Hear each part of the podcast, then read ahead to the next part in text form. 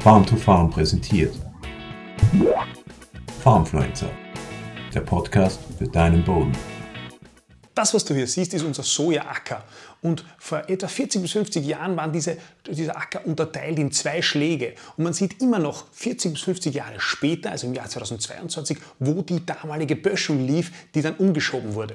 Das ist jetzt nichts Neues, mit Sicherheit nichts Neues für dich und das kennst du auch mit Sicherheit von deinen eigenen Schlägen. Aber es ist doch sehr bemerkenswert, weil es sagt uns drei Dinge. Erstens, Böden halten extrem viel aus. Sie, sie können extrem vielen Eingriffen standhalten. Sie können extrem viel puffern, bis sie sich tatsächlich verändern. Wie man hier sieht, 40, 50 Jahre nach dem Umbrechen, Umschieben der Böschung immer noch eine andere ein anderes Verhalten im Boden und, andere, und damit ein anderes Pflanzenwachstum. Das Zweite, das daraus folgt, ist, ähm, wenn man den Böden über längere Zeit schlecht behandelt, nicht ideal behandelt, dann dauert es genauso lange, bis das äh, vom Boden tatsächlich angenommen wird, bis also diese schlechten, die negativen Auswirkungen sichtbar werden. Und umgekehrt, dritte, ähm, dritte Folge, die wir daraus ziehen können, ist, wenn wir die Bodenfruchtbarkeit steigern wollen und versuchen wollen, die Bodenfruchtbarkeit zu heben, positive Maßnahmen zu setzen, dann dauert es ebenso sehr lange, weil der Boden eben so extrem äh, viel aushält.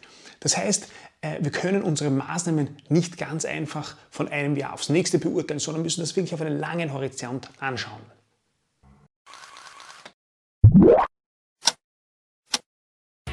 Farm to Farm präsentiert. Farmfluencer, der Podcast für deinen Boden.